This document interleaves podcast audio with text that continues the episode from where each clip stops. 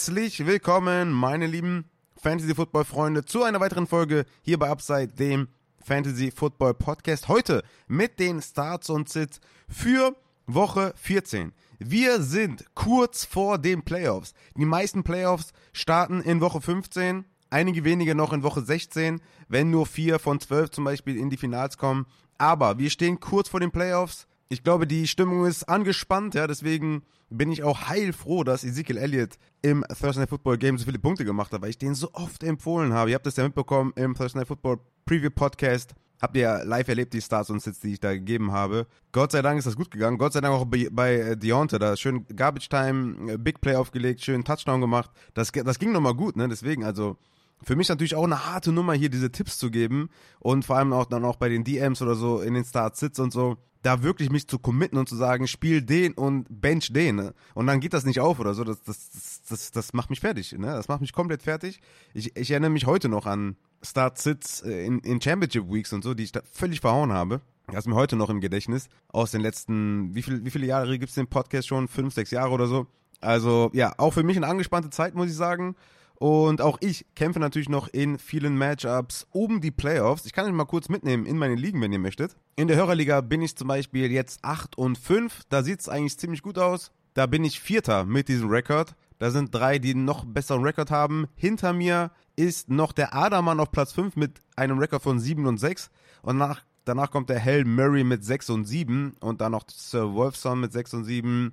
Antikalari 6 und 7. Also da bin ich durch. Ja? Selbst wenn ich das Matchup jetzt verliere, bin ich auf jeden Fall durch. Aber ich hätte gerne die Bye Week in der Hörerliga, aber dafür müsste der Martin Schievers und Brünsen verlieren und ich müsste bei Martin Schievers noch 33 Points aufholen, was schwierig, glaube ich, wird im Endeffekt. Und ich werde mich damit, glaube ich, begnügen müssen, als Vierter oder Fünfter in die Playoffs zu kommen. Aber ich bin auf jeden Fall schon mal in den Playoffs in der Hörerliga. Da sieht es gut aus. Im German Charity Bowl hatte ich ein sehr nices Team, ja. Starke Spieler, aber ich hatte Pech, äh, Pech mit den Matchups. Ich habe einen Rekord von 5-8 und habe mehr Punkte kassiert, als ich erzielt habe. Ich habe 1628 Punkte erzielt. Das sind die viertmeisten in der Liga. Zum Vergleich, der fünftplatzierte Bantinio hat 100 Punkte weniger als ich erzielt, zum Beispiel. Also, ne, in Points Forst lief das sehr, sehr gut. Aber ich habe mit 1631 Punkte kassiert, die zweitmeisten. Und ja, so bin ich dann halt irgendwie nicht in den Playoffs. Sehr, sehr schade auf jeden Fall und auch nicht in der Finalliga. Aber war eine geile Liga, gutes, gutes Team auf jeden Fall gehabt, aber da die Playoffs nicht geschafft. Also Hörerliga geschafft, Charity Bowl nicht geschafft. Dann die High Stakes Money League. da habe ich es geschafft, doch noch drei Siege zu holen. Ich habe letzte Woche einem Playoff-Contender ja, die Chance ein bisschen vermiest. Und diese Woche gegen den Toffel hoffe ich auch, dass ich ihm das vermiesen kann.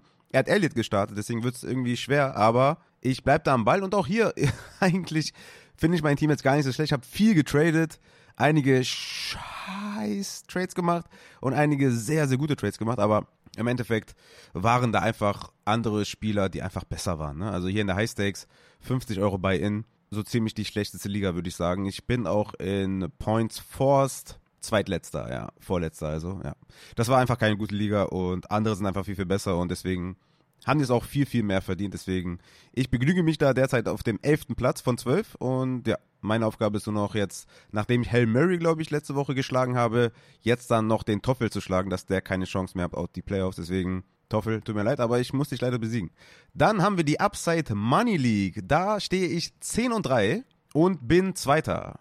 Mit einem Sieg hole ich mir die Bye Week spiele gegen den Matze, habe ein Top-Team, habe hier die dritten meisten Punkte erzielt und ja, einfach ein, ein solides Team und bin gespannt, wie weit es da für mich geht.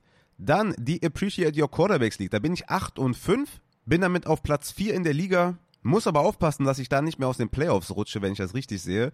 Denn das ist hier mega eng. Ne? Der Erstplatzierte hat einen Rekord von 9 und 4 und dann von Platz 2 bis 5 haben einen Rekord von 8 und 5 und dann von Platz 6 bis Platz 8 haben einen Rekord von 7 und 6. Und ich habe aus dieser Suppe von Platz 8 bis Platz 2 die drittwenigsten Punkte erzielt. Das bedeutet, sollte ich mein Matchup verlieren und Hannover Bears, Schmitzer ihre Matchups gewinnen, dann rutsche ich noch raus. Also, ich muss ein W holen, um 9 und 5 zu gehen, um in die Playoffs zu kommen. Nee, doch nicht. Ihr könnt alles wieder vergessen, was ich gesagt habe. Hier starten die Playoffs in Woche 15. Trotzdem ist es mega eng.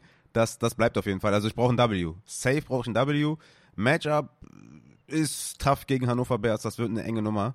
Wir haben beide gute Teams. Er hat George Pickens gestartet mit 4,4 Punkten. Ich habe Deontay gestartet mit 12,2. Da habe ich einen kleinen Vorteil jetzt, aber das wird eine enge Nummer. Mal schauen. Also noch zwei Wochen hier in der Appreciate Your Quarterbacks. 8 und 5 derzeit auf dem vierten Platz und damit in den Playoffs. Und während ich das sage, fällt mir auf, dass nur vier Teams dann auch in die Playoffs kommen. Ne? Also, das wird ganz, ganz eng. Das bedeutet, ich werde die nächsten zwei Spiele gewinnen müssen, um in die Playoffs zu kommen. Also vier Playoff-Teilnehmer, ja, das ist die Appreciate Quarterbacks, die ist tough. Dann die Quarterback Matters League, da bin ich 6 und 7 und auf dem achten Platz. Allerdings sind die Playoff-Teilnehmer einmal 6-7, einmal 7-6 und einmal 7-6. Das heißt, uns trennt ein Spiel und hier kommen sechs Teams in die Playoffs. Das heißt, ich muss mein Spiel gewinnen und Anti muss das Spiel verlieren.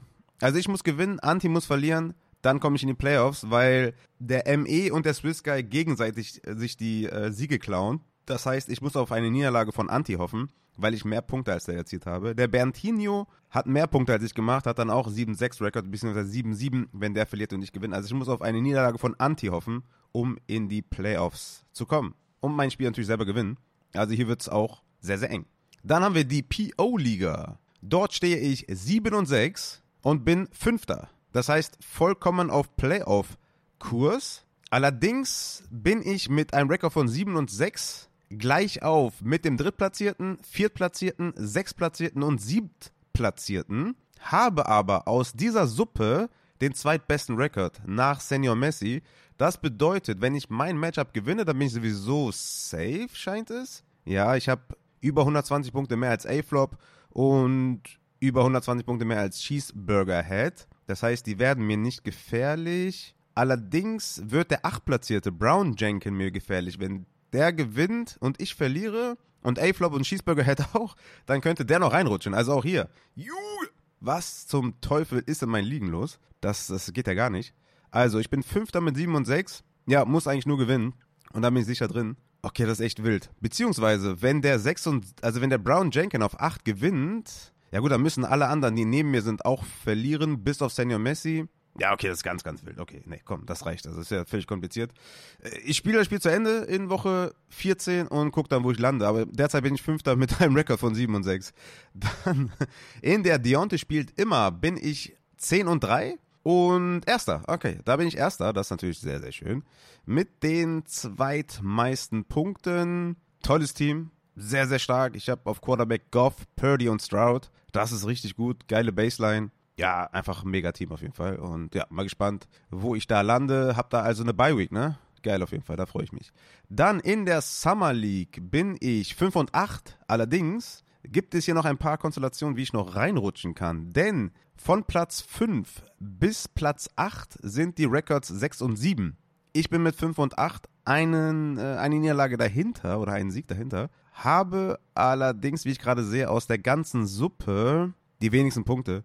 Das heißt, ich bin raus. Selbst wenn ich gewinne, bin ich raus. Ja, nee, ich glaube, so wie es aussieht, bin ich hier raus. Dann im Upside Bowl bin ich 12 und 14 und damit auf dem siebten Platz. Der Maximov hat einen Rekord von 13 und 13. Ja, wenn der Maximov gegen den Median und gegen seinen Gegner verliert und ich beide gewinne, komme ich noch rein in die Playoffs. Aber der hat auch deutlich mehr Punkte als ich erzielt. Deswegen wird es, glaube ich, ja, bei einem Tight bin ich raus. Also ja, Maximov muss gegen Median und gegen seinen Gegner verlieren und ich muss gegen den Median und Gegner gewinnen. Dann die nächste Liga. Ein Rekord von 8 und 5 und bin damit auf Platz 5 mit den zweitmeisten Punkten und sicher in den Playoffs, so wie ich das sehe.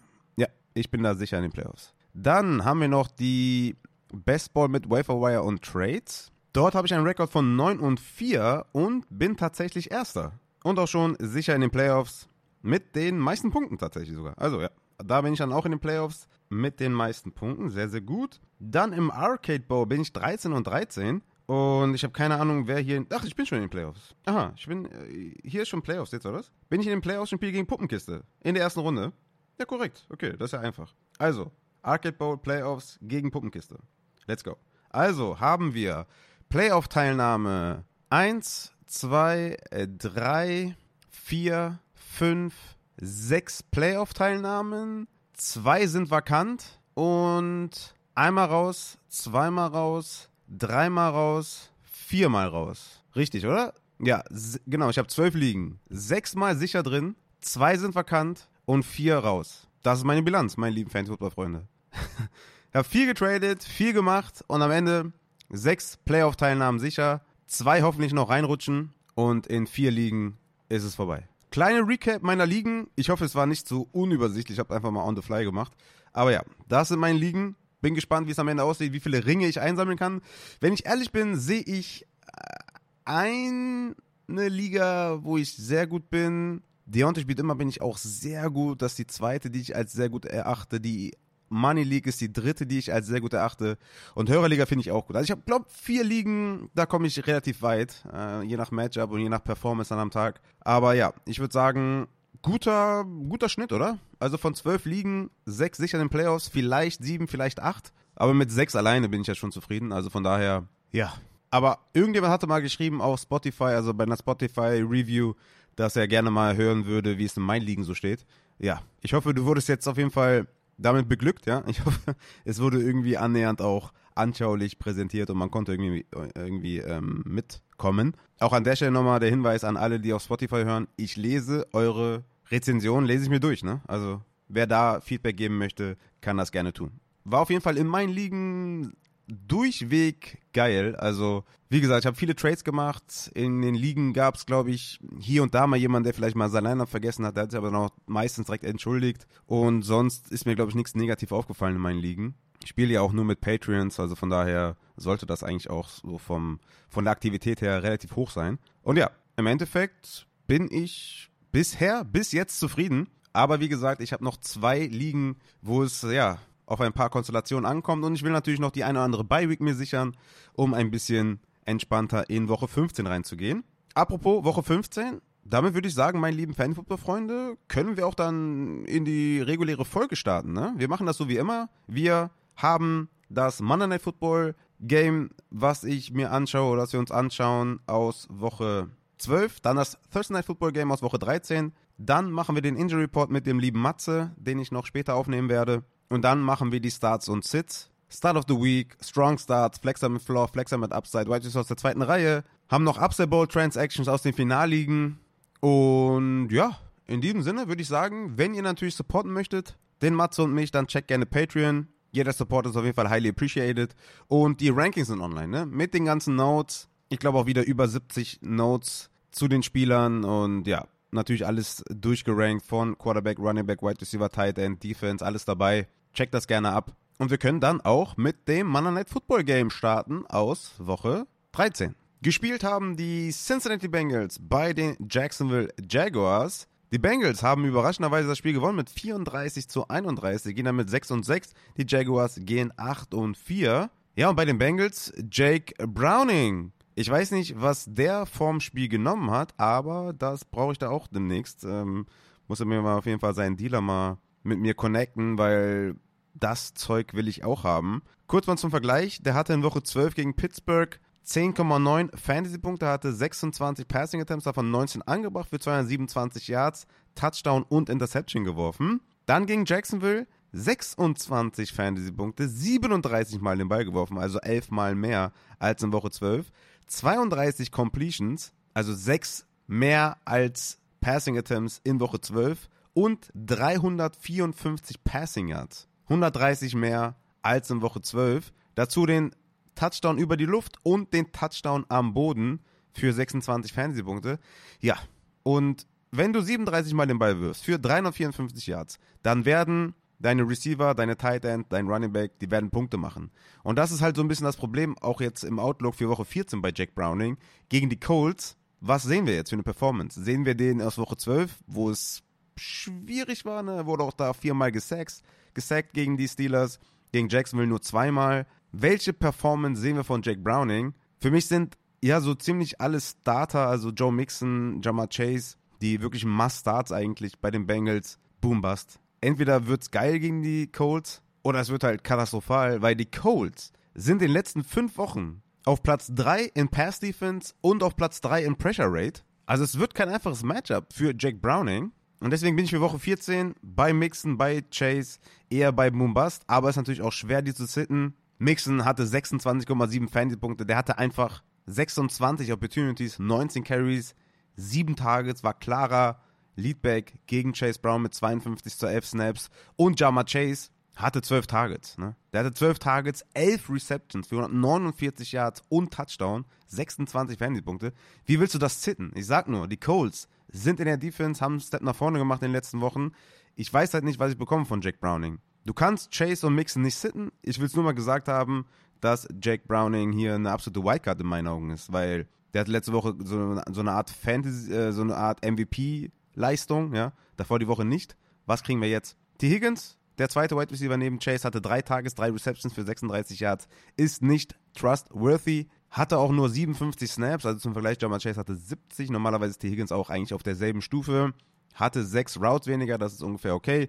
Aber ja, für Higgins reicht es für mich nicht, den zu, den zu starten. Tyler Boyd hatte eine wunderschöne Interception. Das solltet ihr, also wenn ihr es nicht gesehen habt, ne, checkt die Interception von Tyler Boyd aus Woche 13 in Monday Night Football Game. Ne, falls ihr mal lachen wollt, falls ihr schlecht drauf seid, checkt die Interception. Die war sehr, sehr geil. Er hatte sieben Targets, fünf Receptions für 37 Yards, hat damit fünf Punkte gemacht. Boyd kann man vielleicht in tieferen Ligen mal vielleicht auf die Flex packen oder so, aber das ist mir auf jeden Fall viel zu wild. Gegen die Colts würde ich das dann lieber lassen. Auf Tight End haben wir ja mittlerweile Tanner Hudson, der sich da in Sachen Targets auf jeden Fall durchgesetzt hat in den letzten Wochen. Seit Woche 9 ist er der Tight End Leader in Targets bei den Bengals mit 5 Targets, 7 Targets, 4, 5, 4. Allerdings muss man dazu sagen, er ist der Team Tight End 3 in Sachen Snaps und Team Tight End 2 in Sachen Routes Run. Und deswegen ist es sehr, sehr schwer, ihm zu vertrauen. Allerdings, wenn er Targets sieht, fängt er die auch. Ne? In Woche 9 4 Receptions bei 5 Targets, in Woche 10 6 Receptions bei 7 Targets, in Woche 11 4 von 4, in Woche 12 4 von 5, in Woche 13 4 von 4. Also, vielleicht könnte man den mal ein bisschen mehr einbauen und mehr Snaps geben und mehr Route Run. Dann haben wir hier so ein, so ein kind of Streamer und, ne, also ein Titan Landscape. Würden wir es gerne annehmen, aber es ist mir ein bisschen zu wackelig mit den Snaps und Routes Run bei Tanner Hudson. Gut, dann würde ich sagen, haben wir genug geredet über die, über die Bengals und gehen rüber zu den Jacksonville Jaguars. Denn dort hat sich Trevor Lawrence nach seiner 24-Punkte-Performance bis ins dritte Quarter hat er sich verletzt am Enkel, war relativ eklig. Im Endeffekt ist er noch gut mit äh, rausgekommen.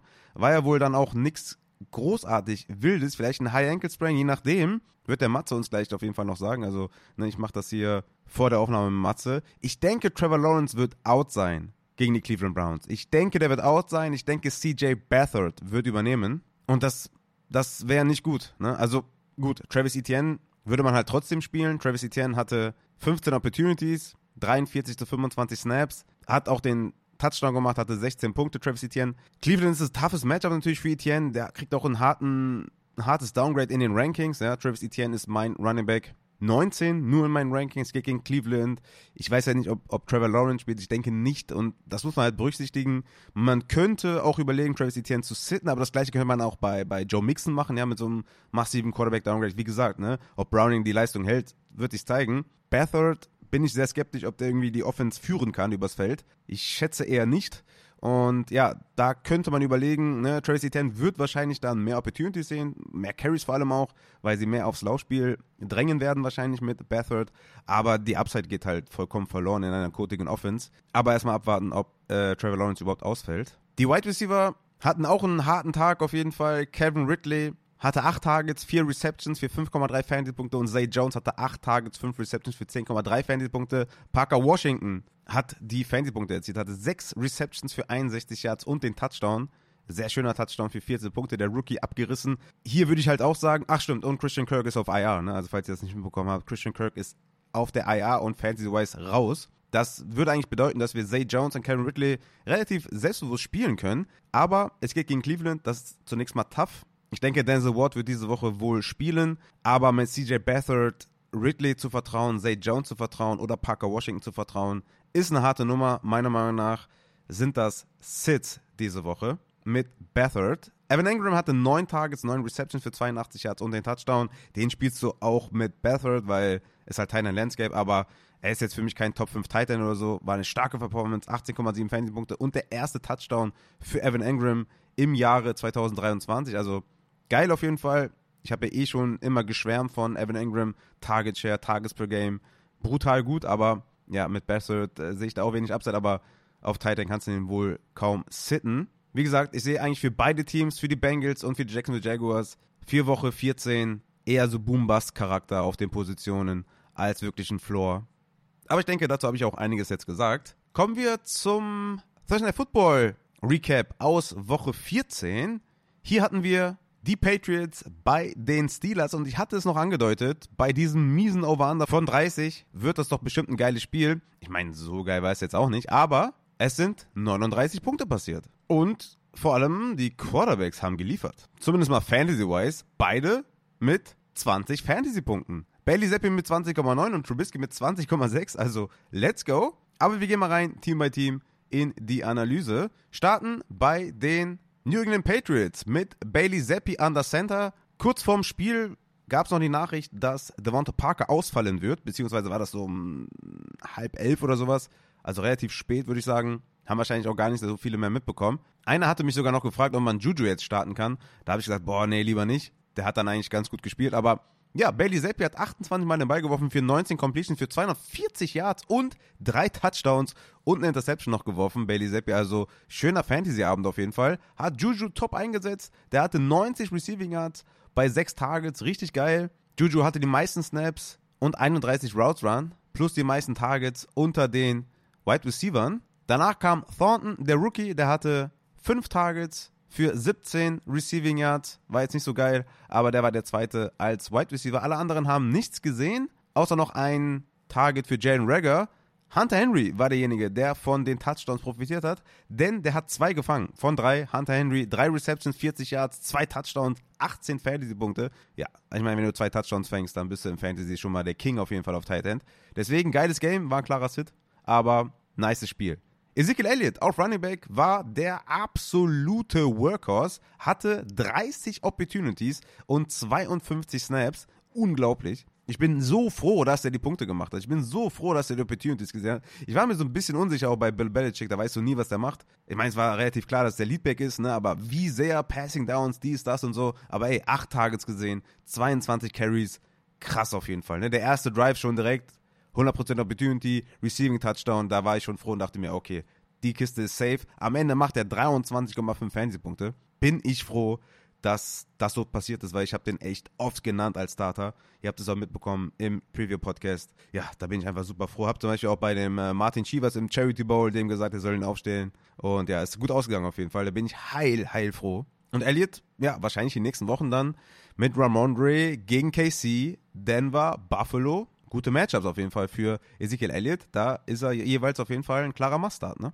Auf der anderen Seite hatten wir Mitch Trubisky von den Pittsburgh Steelers. Auch mit einer guten Fantasy-Leistung zumindest mal. 35 Passversuche für 190 Passing Yards, Touchdown in der Luft und Touchdown am Boden. Und am Boden hat er noch 30 Yards erlaufen. Also gute Baseline für Mitch Trubisky. War er von mir auch so ein erweiterter Streamer. War im Endeffekt, ne, ist er, glaube ich, Top 22 nur in meinem Ranking gewesen. Aber ich habe im Podcast gesagt, er ist so im erweiterten Streaming-Kreis. Ganz wohl fühle ich mich nicht.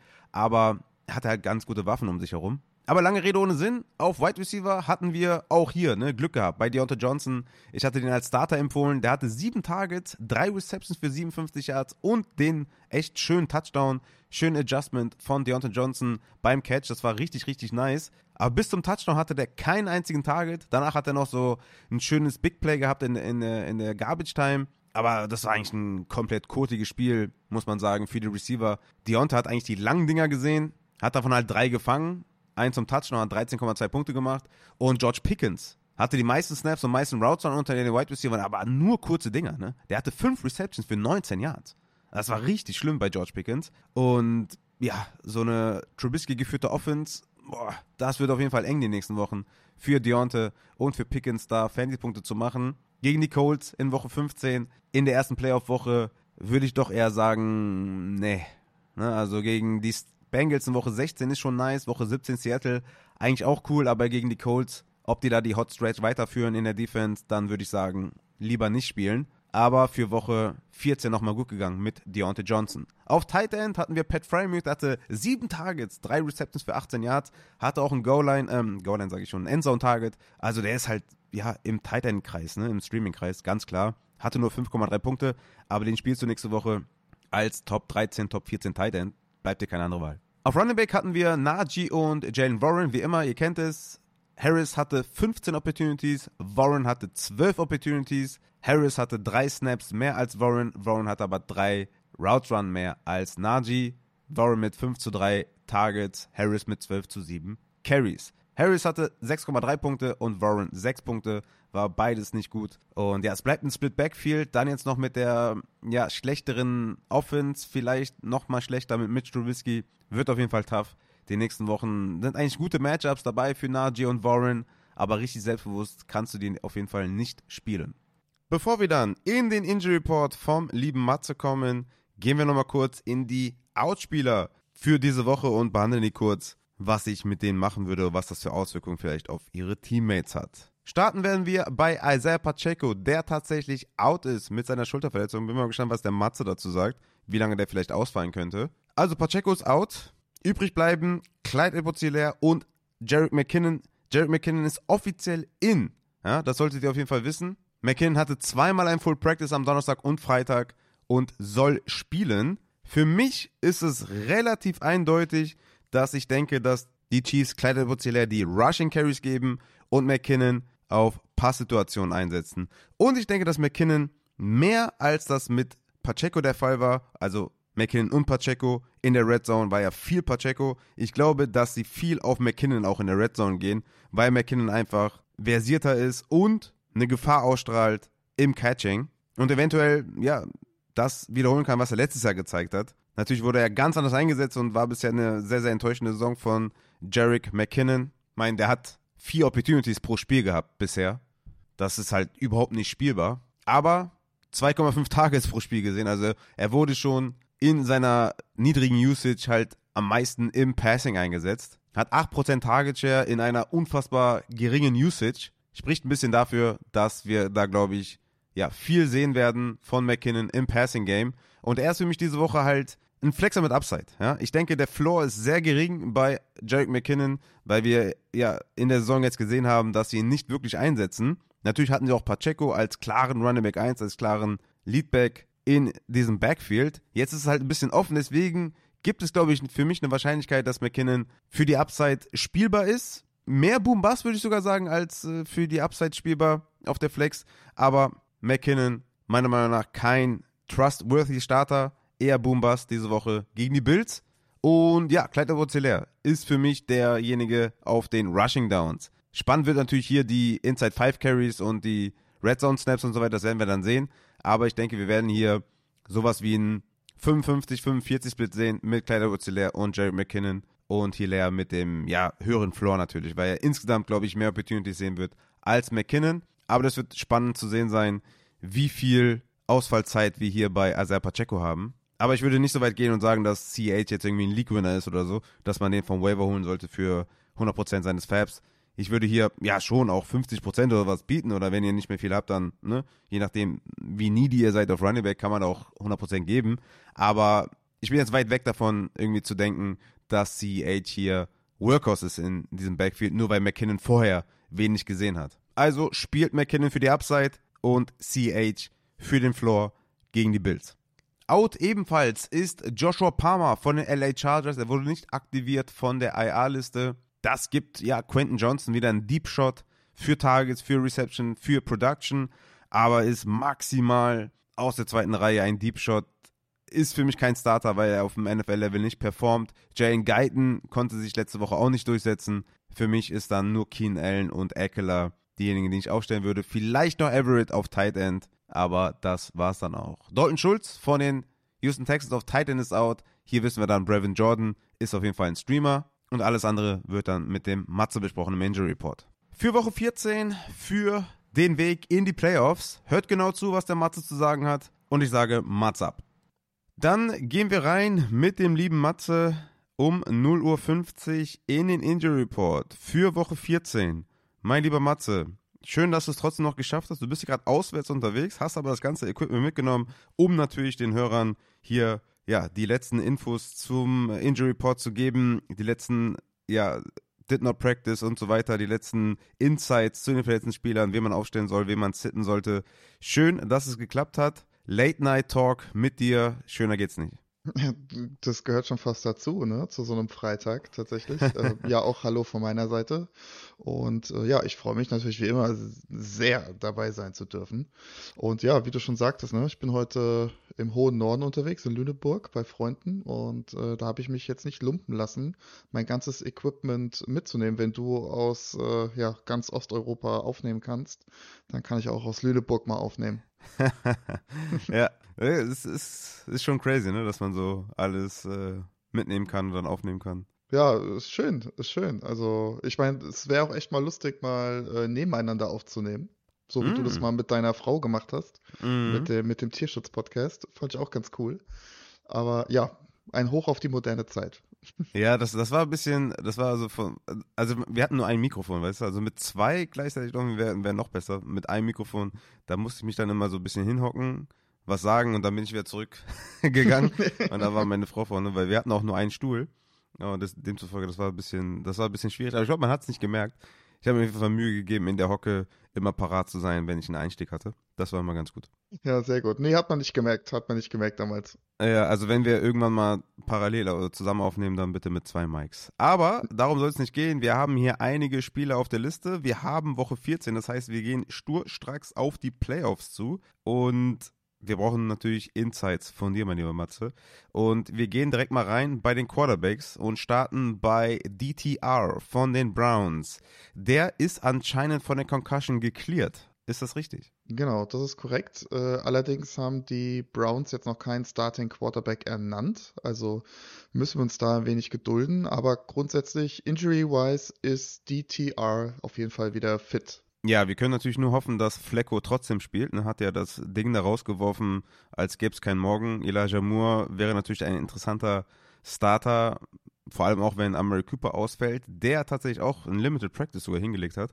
Da müssen wir auch natürlich abwarten, ob der überhaupt spielt. Aber wir hoffen natürlich, dass Flecko weiter am Ruder ist. Das wäre auf jeden Fall besser für alle Passempfänger der Browns. Aber das wird noch announced. Dann gehen wir weiter zu den Jaguars. Trevor Lawrence hat sich da am Knöchel verletzt, sah ja sehr übel aus. Im Endeffekt ist es ja noch gut ausgegangen, so wie ich das sehe. Hatte ein Did Not Practice und zweimal Limited Practice. Ich hatte in der Folge, ich habe mir die Quarterbacks schon aufgenommen und auch alle anderen äh, Positionen schon aufgenommen, habe ich gesagt, dass Lawrence meiner Meinung nach wahrscheinlich ausfällt. Jetzt hatte der doch noch ein Limited Practice auch am Freitag.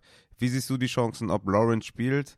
Weil wenn Betheridge spielt, dann sehe ich da alle Passempfänger als Sit. Wie sieht's aus mit Lawrence? Ja, es, es läuft tatsächlich auf eine Game Time Decision hinaus. Das wurde jetzt schon so, ja, mehr oder weniger durch die Blume bestätigt. Und ja, ich mache mir, hab da so ein bisschen Sorge, weil es halt der rechte Knöchel ist. Und ähm, ja, ein, ein Rechtshänder drückt sich halt mit dem rechten Fuß ab, kriegt dadurch äh, die Power in seinen Wurf. Und ja, also es ist, glaube ich, schon jetzt bei Trevor Lawrence diese Woche schon ein bisschen mehr als nur, okay, er ist in seiner Mobility gestört. Deswegen bin ich da, was jetzt diese Woche angeht, schon relativ skeptisch, ehrlicherweise. Aber ja, wie gesagt, müssen wir uns tatsächlich dann bis Sonntag gedulden und äh, ja, man will sich dann anschauen, wie das äh, Workout dann vor dem Spiel aussieht, tatsächlich. Ja, okay. Game Time Decision ist ja meistens kein guter Indikator. Würdest du Lawrence dann aufstellen, wenn er spielt. Ich meine, Cleveland ist eh ein schlechtes Matchup,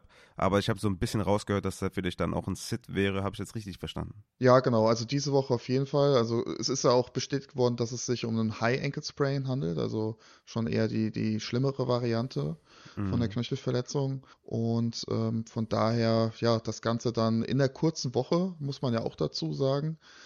Boah, weiß ich nicht. Also, ich meine, wir haben es von Patrick Mahomes gesehen in, in den Playoffs letztes Jahr. Das hat einigermaßen ganz gut geklappt, aber boah, das ist schon, ja, wie soll ich sagen, das ist wahrscheinlich eher die Seltenheit als die Norm. Und, ja, der Mahomes ist ja auch ein Abgewichster, ne? Also eben, diese ja. Leistung dazu bringen mit so, mit so einer Knöchelverletzung, das ist auch schon echt krass gewesen. Ja, ich könnte mir auch vorstellen tatsächlich, dass man dann vielleicht sogar mit Trevor Lawrence, falls er active sein sollte, dann ja ihn doch vielleicht nochmal den einen oder anderen Run machen lässt, so für ein paar Yards. Gerade wenn es dann vielleicht so. Überraschungsfaktor. Nicht, ja, genau so Dritter und Drei ist oder so, keine Ahnung, oder Dritter und Vier, ähm, wenn man sich dann ein Spread aufstellt oder so. Aber ja, ich persönlich, ah, weiß ich, ich habe da ein bisschen Bauchschmerzen diese Woche, ehrlicherweise. Ja, easy sit, easy sit. Wenn Trevor Lawrence spielt, sitten wir den. Ich meine, das macht dann natürlich Ridley etwas interessanter, ne, mit dem Kirk-Ausfall auf IR. Aber ja, so richtig sexy wird es, glaube ich, dann irgendwie auch nicht mehr auf der Quarterback-Position für die Passempfänger der Jacksonville Jaguars. Gehen wir weiter zu einem nächsten Downer, eventuell, weil Derek Carr hatte ein Full Practice am Freitag mit seiner Concussion. Willst du mir erzählen, der spielt? Ja, tatsächlich. Also ich habe gerade zehn Minuten, bevor wir jetzt hier angefangen haben mit der Aufnahme, von den Beatwritern gelesen, dass er tatsächlich auch offiziell aus dem Concussion-Protokoll raus ist. Also ist immer noch questionable offiziell, aber ja, ist expected, expected to play. Und äh, ja, leider Gottes, muss man ja traurigerweise mittlerweile sagen, wird Derek Carr wahrscheinlich spielen, ja. Das ist echt nicht schön. Also ich hatte auch, also wie gesagt, ich habe die Aufnahme für die Stars und Sits schon, glaube ich, um 18 Uhr oder so gemacht. Ich wusste ja, wir nehmen heute wirklich sehr, sehr Late Night auf. Ähm, da war ich hyped auf Winston als äh, schöner Streamer, aber ja, wenn Carr spielt, ist er für mich auf jeden Fall ein Sit. Äh, aber das ist schon ein Downer, ne? Schade. Ja, Hätte ich total. mir Winston gewünscht, allein schon für Chris Olave, aber gut, so ist es. Geno Smith von den Seahawks hatte ein Did Not Practice am Freitag mit seiner Groin Injury. Wie sieht's denn da aus bei Geno Smith? Genau, Geno Smith ist am Donnerstag über einen Mitspieler gestolpert und hat sich dabei die Leiste gezerrt. Äh, das meinte zumindest heute Pete Carroll in der äh, Pressekonferenz. Er hat dann daraufhin dann am Freitag einen Rest Day bekommen und äh, auch da schaut man so ein bisschen, wie es dann beim Warmmachen vorm Spiel aussehen soll. Also auch ja so eine halbe Game Time Decision, nenne ich es jetzt einfach mal. Mhm. Und äh, wobei man ja wirklich sagen muss, dass die Seahawks halt ja die benutzen den Practice Report, wie sie wollen. Ne? Also das muss jetzt mehr oder weniger tatsächlich gar nichts heißen. Ähm, aber so generell jetzt so eine Groin-Verletzung bei einem, bei einem Quarterback kann natürlich auch so ein bisschen im, im Wurfablauf stören. Ich sag mal so, die, die Adduktoren sind natürlich auch ein bisschen in der Rumpfrotation mit beteiligt oder, oder sorgen da halt für eine, für eine gewisse Stabilität in, in der unteren Extremität, äh, was relativ wichtig ist. Und natürlich auch äh, gerade so was, was Pocket Movement angeht, so diese Sidesteps, ähm, da sind natürlich die Adduktoren äh, schwer involviert. Mm, ja, das ist super schwierig natürlich das Ganze jetzt einzuschätzen, jetzt äh, weil es halt die Seahawks sind, muss ich ehrlicherweise sagen. Ähm, aber grundsätzlich, ich glaube, wenn er active sein sollte, ja, kann man davon ausgehen, dass diese Groin Injury ihn jetzt nicht ganz so tangiert wie jetzt äh, vielleicht eine andere Verletzung. Okay, Matchup bleibt schwer gegen San Francisco. Das stimmt. Gino Smith für mich keine gute Option gegen die fünf beste Pass-Defense in den letzten fünf Wochen. Beziehungsweise gegen die beste, sorry, in den letzten fünf Wochen die beste Pass-Defense, die San Francisco 49ers. Keine gute Überlegung. Was hast du eben gesagt? Stabilität in der Extremität? In der unteren Extremität. In der unteren Extremität. Also Extremität. Ja, okay. Extremität, okay. Genau.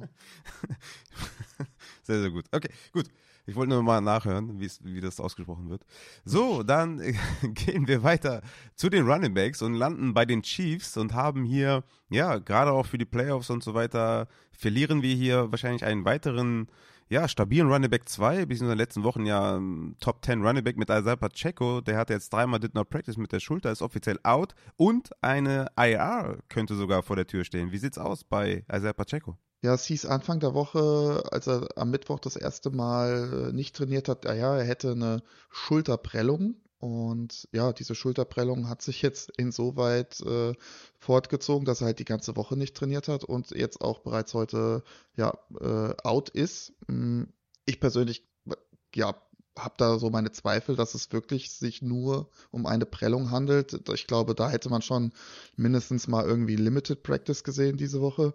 Und äh, was man natürlich dazu sagen muss, also so ein bisschen zur Erinnerung, Pacheco hatte ja unmittelbar nach dem Super Bowl die Schulteroperation. Also da war ja die Schulter tatsächlich ausgekugelt und das Labrum gerissen bzw. kaputt, was dann operiert werden musste. Ja, und ähm, Andy Reid meinte auf die Frage, ob eine IR wohl Thema sei, ja, we will see. Das war jetzt nicht wirklich äh, beruhigend für alle Pacheco-Owner.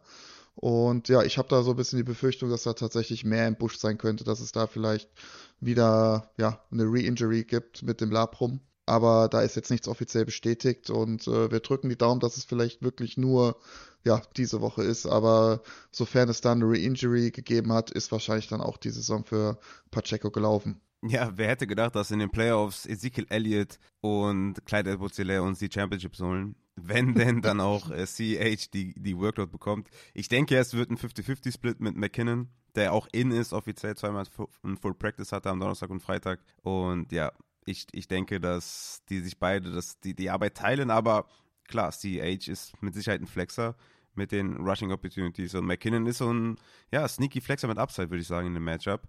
Aber gut, dazu dann gleich noch in der Folge. Gehen wir weiter zu den Packers. Hier haben wir AJ Dillon, der zweimal Limited Practice hatte und auch Aaron Jones, der letzte Woche ausgefallen ist, auch mit zweimal Limited Practice. Wie sieht es denn beim Packers Backfield aus? Ja, also bei AJ Dillon mache ich mir jetzt weniger Sorgen. Der hat jetzt schon die letzten zwei Wochen mit seiner Groin Injury zu kämpfen und war da jetzt immer Limited Practice. Ähm, Packers spielen ja auch erst Monday Night, also da haben wir noch eine Trainingseinheit dann am Samstag. Müssen wir mal schauen. Also ich gehe davon aus, dass Dylan äh, ja active sein wird. Und bei Aaron Jones müssen wir gucken. Jetzt äh, die ersten zwei Trainingseinheiten nach seiner MCL-Verletzung. Ja, Packers waren jetzt äh, die gesamte Saison über eigentlich sehr konservativ. Kann natürlich sein, dass sie ihn reinschmeißen auf, auf einer limitierten Basis, aber ich glaube, wenn er active ist, wäre ich da relativ vorsichtig und würde ihn wahrscheinlich mm diese Woche nochmal sitten, wenn ich es kann. Ja. Ich habe mir vorhin nochmal die Pressekonferenz vom OC der Packers angehört. Also, ja, gut, da hat er jetzt nicht viel zu, zu der Verletzung gesagt. Er meinte halt nur, dass Jones halt, äh, wenn er da ist, natürlich auch immer eine Alternative im Passspiel ist, etc. pp. Ja, also da gibt es jetzt leider keine weiteren Injury News. Müssen wir heute beziehungsweise dann äh, ja Samstag dann nochmal abwarten. Und aber wie gesagt, bei Aaron Jones wäre ich wirklich äh, vorsichtig diese Woche nochmal. Ja, absolut. Ich denke auch so nach der Knieverletzung keine gute Idee. AJ Dillon bleibt für mich auf jeden Fall auch ein Floorplay, aber Aaron Jones für mich ein Sit. Gehen wir zu den ja. Jaguars. Running Backs, wenn du möchtest? Ja, also ich wollte gerade noch äh, erwähnen, also gerade bei MCL-Verletzungen sieht man halt ganz gut, dass äh, ja, wenn diese Verletzung drei beziehungsweise vier Wochen auskuriert ist, dass dann äh, ja der Outcome deutlich besser ist, als wenn das innerhalb von ein, zwei Wochen ist. Also von daher, ja, glaube ich, ist wirklich eine Woche nochmal Sitten eine ganz gute Variante. Ja, und Aaron Jones, für alle Aaron Jones-Owner, nochmal gut gegangen. Ne? Wir hatten ja auch dann vor zwei Wochen war es, glaube ich, auch gesagt, dass Aaron Jones eventuell sogar auch für die Playoffs ausfallen könnte. Aber das hat genau. er ja anscheinend umschifft. Also von daher, nächste Woche können wir drüber reden. Diese Woche würden wir ihn lieber sitten. Also, die Jaguars Running Backs. Travis Etienne an der Rippe verletzt, dreimal Limited Practice und die Ernest Johnson am Knie verletzt, dreimal Limited Practice. Wie sieht es denn da aus bei den Jaguars? Die fallen ja auch auseinander, ähnlich wie die Seahawks. Ja, tatsächlich, also bei, bei Etienne mache ich mir auch jetzt aktuell wenig Sorgen. Es ist die Rippenverletzung aus Woche 12 und ja, von daher, da gab es jetzt zumindest habe ich nichts mitbekommen, dass es da irgendwie eine Injury oder eine Re-Injury gab, was die Rippenverletzung angeht. Hat ja auch äh, ja, relativ viel gespielt und ähm, ja, da mache ich mir jetzt, wie gesagt, weniger Sorgen. Und ja, bei Johnson Knieverletzung wissen wir ja auch nicht wirklich, um, um, welche Verletzung es sich wirklich handelt, aber auch da rechne ich jetzt mal, dass er active sein wird und dass man da, was die Workload angeht, ja, dasselbe bekommt in Grün wie die letzte Woche und ich glaube, da wird es wenig Überraschung geben. Ja, kommt für mich so ein bisschen drauf an, ob Lauren spielt, wie Lauren spielt. Ich glaube, hm. Etienne hm. ist nicht mehr als ein Floorplay. Ich erwarte da wenig Upsides ähm, tatsächlich bei den Jaguars. Auch mit einem fitten Lawrence, ich glaube, die Offense wird echt äh, strugglen. Ja, gut möglich, auf jeden Fall. Und äh, natürlich bei Etienne, also diese Rippenverletzung ist natürlich jetzt nicht aus der Welt. Also auch da kann es natürlich sein, ne? wieder ein harter Hit und dann könnte er natürlich eher ausfallen als äh, natürlich, wenn er fit ist. Und äh, ja, gebe ich dir vollkommen recht, ist jetzt auch mehr so ein mittelmäßiges Play, würde ich sagen, diese Woche. Mm -mm. Gehen wir zu den Dolphins. Raheem Mostert hatte ein Limited Practice. Tatsächlich war das ein Upgrade gegenüber Donnerstag, da war das noch so ein äh, Did Not Practice. Ja, Mostert aber ja eher Veteran Rest äh, gewesen die letzten Tage oder Knieverletzung aus Woche 13, was Neues oder Schlimmeres, was du noch erwähnen möchtest? Nee, das, das ist tatsächlich also wie fast schon die gesamte Saison über, dass der, dass die erste Trainingseinheit geskippt wird bei Mostert. Und äh, ja, die Knieverletzung, ich meine, hatten wir auch schon öfter mal thematisiert hier im Podcast. Ähm, ja, Mossad hat halt nicht mehr die frischesten Knie äh, mit Knorpeltransplantation etc. pp. Und äh, ja, das ist halt durchaus normal, dass dann auf so eine lange Saison hin gesehen dann ja dann doch der ein oder andere Rest Day mit eingefügt wird und er wurde ja auch geschont, ne, letzte Woche. Ähm, ja, ja, von daher, ja, alles gut. Also habe ich jetzt auch nichts gelesen, dass da irgendwie was im Busch ist. Ist eigentlich ganz cool, ne? So Mittwoch, Donnerstag, Schontag, eigentlich ganz cool. Ja, so als NFL-Profi, der mehrere, der mehrere Millionen verdient, kann man den Arbeitstag auch mal erst am Freitag starten, ne? Finde ich eigentlich ganz, äh, ganz interessant. Yes, dann gehen wir weiter zu den Jets. Brees Hall natürlich auch mal wieder auf dem Injury Report, wie auch eigentlich die ganze Zeit. Did not practice, did not practice und dann Limited Practice. Wird wieder 20 Targets sehen, von daher, gut, äh, Rushing-wise ist das absolut unterste Schublade von Brees Hall. Aber er sieht halt die Targets, die Receptions und ja, deswegen ist er ein Floorplay oder siehst du es anders? Ja, richtig, genau. Also Coach äh, Salah meinte auch, wie viel good about them, äh, about him äh, on Game Day. Also von daher, ja, hat halt eine Schwellung im Knöchel, äh, ja, fühlt sich da halt nicht ganz so wohl. Und äh, ja, de dementsprechend hat man halt Mittwoch und Donnerstag gesagt, okay, er trainiert gar nicht und da hat man, hat man halt versucht, die Schwellung rauszukriegen. Und ja, dann heute nur Limited Practice und ich gehe auch davon aus, dass das aber jetzt die, die Workload relativ wenig beeinflussen wird und ja, eher vielleicht dann äh, den Outcome, was dann halt am Ende des Tages rumkommt, ne? Bei der mhm. ja, kränkelnden Offense, nenne ich es jetzt einfach mal.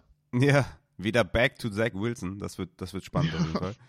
Also, gehen wir weiter zu den Seahawks. Zach Charbonnet und Kenneth Walker sind beide questionable. Beide hatten zum Start der Woche ein Did Not Practice. Beide hatten ein Upgrade zu Limited Practice. Beide hatten ein Upgrade zu Full Practice. Was machen wir damit, Matze? Ja, ich, ich persönlich denke, dass beide sich das schön brav teilen werden, die ganze Workload und die ganzen Snaps. Um, ähm, Charbonnet hatten wir ja Anfang der Woche äh, schon drüber gesprochen, hat halt nur diesen Bone Bruise, also sprich die Schwellung im Knie und da geht es halt einfach nur über Pain Control und äh, ja, wenn er da die volle Beweglichkeit hat im Knie, dann ja, sollte das auch klappen. Ähm, bei Walker mit der Bauchmuskelgeschichte, ne, grundsätzlich würde ich jetzt mal sagen, wenn da jetzt keine Vorgeschichte wäre, hätte ich jetzt keine großen Bedenken. Bei Walker habe ich allerdings so ein bisschen, ja, diese Re-Injury-Sorge natürlich, ne, muskuläre Geschichte, hatte schon mal eine OP in dem Bereich und äh, auch schon mal mit Groin-Injury danach nochmal rumgemacht. Jetzt diese Oblique-Geschichte, ja, das ist alles irgendwo, ja, dieselbe Körperregion, nenne ich es jetzt einfach mal, mhm. wo die mhm. Muskeln ansetzen. Mm, und von daher gehe ich schon, ich, wenn ich jetzt raten müsste, würde ich sagen, eher 60-40 Richtung Charbonnet. Könnte allerdings auch so ein 50-50 Ding werden. So würde ich die Sache jetzt einschätzen. Ja, San Francisco. So, sofern letzten, natürlich beide active sind, ne? wohlgemerkt. San Francisco in den letzten fünf Wochen zweitbeste Run-Defense und klarer Favorit. Ich denke, wenn beide fit sind, sehen wir wahrscheinlich mehr Snaps für Charbonnet als für Walker. Für Walker aber mehr, mehr Carries oder sowas. Aber boah, ich würde ich würd die sitten. Ich würde jetzt nicht irgendwie für den Playoff-Run oder so starten, ist jeder null Upside. Wie bei DK Metcalf, ne? Ihr, ja. ihr kennt es.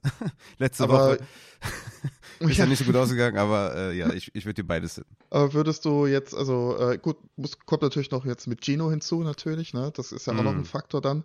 Aber mm. würdest du zum Beispiel einen Touchy Spears zum Beispiel über Walker spielen?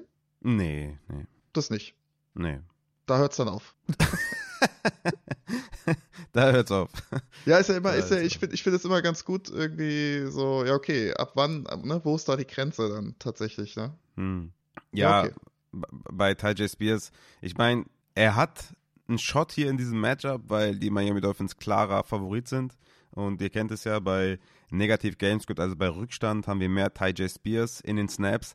Aber Ty J. Spears hatte ja keine einzige Woche bisher aus der man rausgegangen ist und hat gesagt, okay, der sieht 15 Opportunities, lass den spielen. Ne? Der ist trotzdem, egal mhm.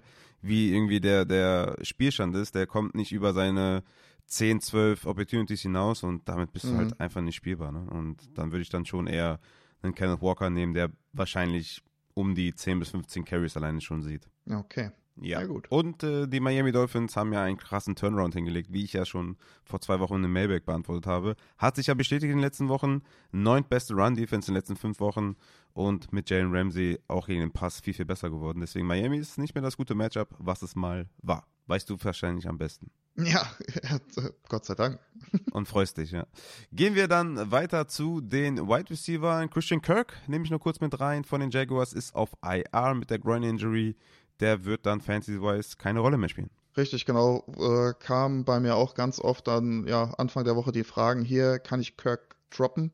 Ich habe allen gesagt, ja, könnt ihr und ja, IR jetzt hat das Ganze bestätigt und ähm, ja, das ist sehr bitter natürlich dann auch für die, für die Jaguars, aber ja, ist halt, was sein muss, muss sein. Ne? Wenn eine OP ansteht und die Ärzte es raten, dann sollte man das auch tun. Ja, auf jeden Fall. Gehen wir zu den Rams. Puka Nakua hatte ja diese Schulter-Rippenverletzung, hat jetzt aber zweimal Full Practice gehabt, ist offiziell in. Erwartest du irgendeine Reduzierung in seiner Workload mit der Verletzung? Nee, also hatte ich ja auch Anfang der Woche gesagt, du hattest tatsächlich wohl recht, das war dann jetzt am Ende des Tages doch eine äh, Schulterdachverletzung. Aber äh, ja, wie dem auch sei, also ich erwarte da keine großartigen Limitierungen. Also hat ja äh, das Spiel letzte Woche durchgespielt und hat jetzt auch zwei Full Practice gehabt. Also ich glaube, diese Verletzung ist eher doch dann äh, kleiner, als man das zunächst befürchtet hatte. Okay, sehr gut. Gehen wir zu Justin Jefferson. Der ist offiziell in, hatte dreimal Full Practice, ist ein Full Go aufstellen. Richtig, genau. Also äh, auch so die Minnesota Vikings offiziellen, gerade was so Thema Injuries angeht, sind eigentlich relativ trustworthy. Also ja, ganz ehrlich, wir haben jetzt so lange auf ihn gewartet, ey, also keine Ahnung. Also da gibt es keine, glaube ich, keine zwei Meinungen. Ja, ich bin, glaube ich, in einer Liga, wo ich auf ihn gewartet habe, schon raus aus den Playoffs. Von daher vielen Dank für nichts. Gehen wir zu Joshua Palmer von den Chargers. Ist der, ja, könnte der zurückkommen? diese Woche? Äh, könnte tatsächlich zurückkommen. Wie hatte jetzt Chancen? zweimal schwierig zu sagen, weil ich nicht genau weiß, was für eine Knieverletzung er hatte. Aber grundsätzlich. Das ist auch gut, dass du das seit, äh, wie lange ist der raus? Seit Woche 8 oder 9 oder so und nichts durchgedrungen, was für eine Knieverletzung der hatte. Nee, nee, das ist, also man merkt das auch. Ich habe wirklich so das Das sind ja hier so Texan, te texanische äh, Züge. Ja, das stimmt, aber auch wirklich so seit Woche so 11, 12, 13 merkt man, keine Ahnung, die Teams sind da sehr, sehr die ja, zurückhaltend. Ja, sehr, sehr zurückhaltend, was die äh, Verletzungen angeht. Ja, Palmer jetzt heute auch nochmal mit einem Limited Practice schwierig zu sagen, ob er diese Woche schon aktiviert wird. Ähm, grundsätzlich ja. von der Ausfallzeit her, äh, unabhängig, ich sage jetzt mal, wenn es jetzt so ganz klassisch ein MCL-Sprain ist, hatten wir ja das Thema eben auch schon. Grundsätzlich könnte ich mir sogar vorstellen, ihn dann reinzuschmeißen, wenn ich vielleicht in, eine, in einem ein oder anderen Matchup so ein bisschen desperate bin, aber ähm, ja, wie gesagt, Outcome ist eigentlich ganz okay, wenn man dann lang genug Pause hatte oder lang genug Zeit hatte, das zu regenerieren. Und ähm, ja, vielleicht jetzt nicht optimal diese Woche, aber nächste Woche, wenn er active sein sollte, definitiv. Also könnte vielleicht sogar dann ein kleiner League-Winner dann äh, sein in den Playoffs. Mhm, ja, habe ich auch schon im Podcast gesagt, das stimmt. Diese Woche würde ich eher sagen, lieber lassen, aber ja, ist dann je nachdem, wie tief die Ligen sind oder wie desperate man vielleicht ist. Gehen wir zu Amari Cooper von den Browns, den du ja auch im Upside Bowl brauchst, wenn ich das richtig in Erinnerung habe. Hatte mit der Rippe ja zweimal Did Not Practice und Limited Practice. Ja, Matze, wenn der active ist, stellst du ihn auf? ja, ich habe da jetzt äh, die Wahl, ob ich ihn ähm, über ähm, Walker spiele, zum Beispiel, mm. oder mm. Touchy Spears, zum mm. Beispiel. Mm. Okay. Also ich glaube, über Touchy Spears würde ich ihn tatsächlich dann auf jeden Fall spielen. Um, vielleicht gucke ich auch jetzt erstmal, wer ja Quarterback ist tatsächlich. Ja. also bei Flecko würde ich ihn wahrscheinlich aufstellen und ähm, ja, bei der anderen Quarterback-Wahl würde ich wahrscheinlich dann eher sitten nochmal.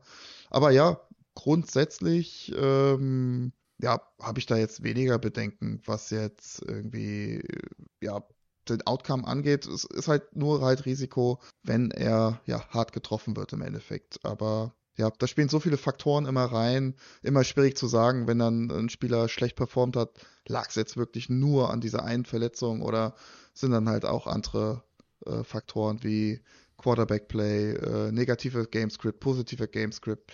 Ja, wie es halt so ist manchmal im Leben. Aber grundsätzlich, wenn er active ist, stelle ich ihn auf jeden Fall auf. Mm, okay, also ja, Rippenverletzung ist ja auch meistens eher so Pain Control, ne? Richtig, genau. Also ist nichts gebrochen oder sowas. Also von daher kann jetzt auch erstmal nichts sich groß verschlimmern. Okay, gehen wir zu den Packers. Jaden Reed hatte zweimal Limited Practice und Christian Watson zweimal Did Not Practice. Von da gingen wir eh schon davon aus, dass er mit seinem Hemi länger ausfällt. Aber ist noch nicht out offiziell und so weiter. Also wie sieht es denn aus bei den Packers Wide Receivers? Ja, äh, der OC meinte schon, es wird eine ja, relativ große Rotation geben, was die Wide Receiver angeht. Äh, ja, er hat Christian Watson nicht genannt in dieser Aufzählung an Wide Receivers. Von daher, ja, ich vermute sehr, sehr stark, dass Watson definitiv raus sein wird und ich könnte mir vielleicht auch noch vorstellen, dass dann morgen der Call kommt, dass er auf IA gesetzt wird. Das kommt ja meistens dann Richtung Samstag, Sonntag bei den einzelnen Teams und ähm, ja, das würde ich sagen, ist noch nicht vom Tisch. Und bei Reed gehe ich davon aus, auch da ist weiterhin die, diese Chest-Rippenverletzung von Woche 11 noch ein Thema. Aber auch da denke ich, der wird active sein. Okay. Gehen wir weiter zu. Zu wem gehen wir denn? Äh, ja, Chris Olave hatte eine Illness, zweimal did not practice. Wie sieht's da aus bei ihm? Und Rashid Shahid mit der Thigh Injury dreimal did not practice. Genau, also Chris Olave ist äh, expected to play. Und ja, da finde ich es immer so ein bisschen schwierig. Illness, ne? wir wissen nicht was. Ich sag mal, Jahreszeit entsprechend, wahrscheinlich eher Richtung Grippe. ähm, ja, ist wie gesagt ein bisschen tricky es gibt Beispiele, zum Beispiel jetzt dieses Jahr äh, Devonta Adams, ne, der hatte, äh, war krank gewesen, hatte dann einen Stinker von, ich weiß nicht, waren es 1,3 Punkte, 1,2 Punkte. Ja, keine Ahnung. Und Marquise Brown war zweimal krank schon, einmal 14,3 Punkte, einmal 3,8. Also, ach, ist immer so schwierig. Ne? Wie schon eben gesagt, ich weiß nicht, ob dann immer so, ja, die eine Verletzung oder Krankheit dann der ausschlaggebende Punkt ist, aber ganz klar, wenn er active ist, dann spielen wir Olave. Und bei Rashid äh, Shahid sieht eher tatsächlich weiterhin schlecht aus, wie von mir auch letzte Woche schon vermutet. Das sind meistens Verletzungen, diese Oberschenkelverletzungen, muskulär, ja, sind meistens zwei bis drei Wochen, wo man dann wirklich out ist. Okay, dann gehen wir zu den Tight Ends. Starten mit Tyler Higby, der dreimal Did Not Practice hatte, offiziell doubtful ist und wahrscheinlich nicht spielt. Genau, der wurde ja sonntags nach dem Spiel auf Concussion untersucht. Äh, ja, hat man dann festgestellt, ist es keine Concussion, sondern tatsächlich eine Nackenverletzung. Hab leider wenig News, ob es jetzt irgendwie einen strukturellen Schaden gab. Ähm, ich denke, wenn es da wirklich schlimmer sein sollte, wird er noch auf IR gesetzt. Aber äh, ja, ich glaube, wenn er doubtful ist, ist es sehr unwahrscheinlich, dass er dann auf IR gesetzt wird. Also von daher gehen wir davon aus, dass er ja, wahrscheinlich so ein kleines Schleudertrauma hat und ähm, ja, nächste Woche vielleicht dann wieder active ist. Offiziell out ist Dalton Schulz von den Texans mal wieder. Dreimal did not practice. Müssen wir uns jetzt mal mehr Sorgen machen, auch für die Playoffs bei Dalton Schulz? Ja, also ne, Dalton Schulz kann natürlich sein, dass das auch noch nächste Woche äh, ein Problem sein könnte. Dann wären es dann drei Wochen Ausfallzeit insgesamt. Ist jetzt äh, bei einer Hamstring-Verletzung gar nicht mal so untypisch, auch bei äh, Titans, ne, auch gerade dann bei so Receiving-Waffen. Ähm, ja, durchschnittlich bei Titans drei Spiele Ausfallzeit und ähm, ja, müssen wir tatsächlich äh, noch ein bisschen Daumen drücken, dass das dann zu den, zumindest dann zu den Fantasy Playoffs nächste Woche äh, besser aussieht. Aber ich glaube, ja, wenn er active sein sollte, würde ich ihn auf jeden Fall dann auch wieder aufstellen nächste Woche äh, und einfach hoffen, dass da keine Re-Injury gibt. Okay, Dawson Knox von den Bills kann von der IA-Liste zurückkommen, hatte dreimal Full Practice. Glaubst du, der wird aktiviert? Ich gehe stark davon aus. Also oh, hat jetzt ganz oh, ganze Woche Full Practice für gehabt. Kincaid. Richtig, richtig, richtig. Ja, ich äh, bin da auch ein bisschen betroffen tatsächlich mit Kincaid in einer Liga. Aber ja, also ich gehe stark davon aus, hatte die ähm, ja, Handverletzung, Handgelenksverletzung Woche 7. Also das ist äh, mehr als genug Zeit, dass so eine auch, sag jetzt mal, wenn es eine Fraktur ist oder gewesen sein sollte, ja, dass die ausgeheilt ist. Okay, dann gehen wir weiter zum nächsten Spieler. Das ist Dallas Goddard von den Eagles. Der hatte dreimal Full Practice, ist offiziell in. Das ist schlecht für Devonta Smith. Tatsächlich ja. Also bei Goddard bin ich jetzt im Gegensatz zu Knox ein bisschen skeptischer. Ich hätte das gerne gesehen, dass er da nochmal eine Woche länger äh, seine, seine Armfraktur ausheilt. Es, ja, also meistens. Setzt du ihn ja, auf die Bank? Nein, natürlich nicht. Also wenn er, wenn er active ist, dann, dann spiele ich ihn natürlich auch, aber ja. äh, diese Knochenfrakturen sind halt wirklich nach sechs Wochen deutlich stabiler als jetzt nach vier oder fünf Wochen. Und das Re-Injury-Risiko ist auch äh, deutlich geringer nach sechs Wochen. Von daher, wie gesagt, hätte ich es mir halt gewünscht aus, aus ja, gesundheitlicher Sicht, sage ich jetzt, medizinischer Sicht, dass man da ihm nochmal eine Woche gibt. Aber ja, der Number One Seed in der NFC möchte erobert werden. Ja, und ja, da braucht man jeden Spieler. Ja, das stimmt, das stimmt. Ja, ist trotzdem irgendwie ein tougher Call, den direkt aufzustellen. Aber auf Titan ist halt Landscape und ja. Ja, du wirst wahrscheinlich keine andere Wahl haben. Du wirst jetzt kein Brevin Jordan, Likely oder Conklin oder so drüber spielen, damit bisher schon eigentlich ähm, ja, startable auf Tight End. Gehen wir zum letzten Tight End auf der Liste und das ist Taysom Hill. Ey, sag mir nicht, der fällt aus. Ich brauche den in zwei Ligen. Mit der Fußverletzung. Dreimal did not practice, offiziell questionable. Taysom, Junge, was ist los? Ja, es ist tatsächlich auch sogar noch zusätzlich, glaube ich, eine Handverletzung und äh, laut Beatwriter auch eher unlikely to play, tatsächlich. Ah, das ist nicht gut. Mm, nee, nee. John Johnson ja auch, äh, ja, mit Quadrizepsverletzung, nur Limited Practice die ganze Woche. Da hatte ich ja schon letzte Woche irgendwie gehofft, dass der irgendwie was macht, aber hat sich da scheinbar ja früh im Spiel so ein bisschen am, am Oberschenkel verletzt und ja, sieht auf Tight End ähm, bei den Saints nicht ganz so gut aus, tatsächlich, ja. Nee, nee, nee. Mir ist Andrews weggebrochen in der Dynasty und hab dann für Taysom Hill getradet und jetzt fällt er auch aus. das ist richtig gut. dann äh, stelle ich da einfach Zach Ertz auf. Ne? Macht Sinn macht dann wahrscheinlich genauso viele Punkte wie Taysom Hill und Mark Andrews.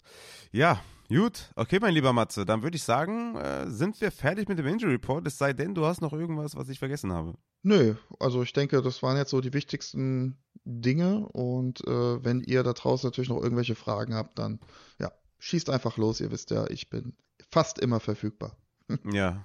Bist, bist du heiß drauf, mir in der Upside Money League mir die Bye Week zu versauen? Äh, ja, ich würde einfach, unabhängig davon, würde ich gerne einfach mal gegen dich gewinnen. Ich weiß nicht, wie oft haben wir jetzt schon gegeneinander gespielt und ich habe immer auf die Schnauze bekommen. Also es war jetzt auch nicht, äh, ich glaube, es war ja auch nicht mal so wirklich knapp oder so. Also von daher so ein bisschen Würde hätte ich gern wieder zurück.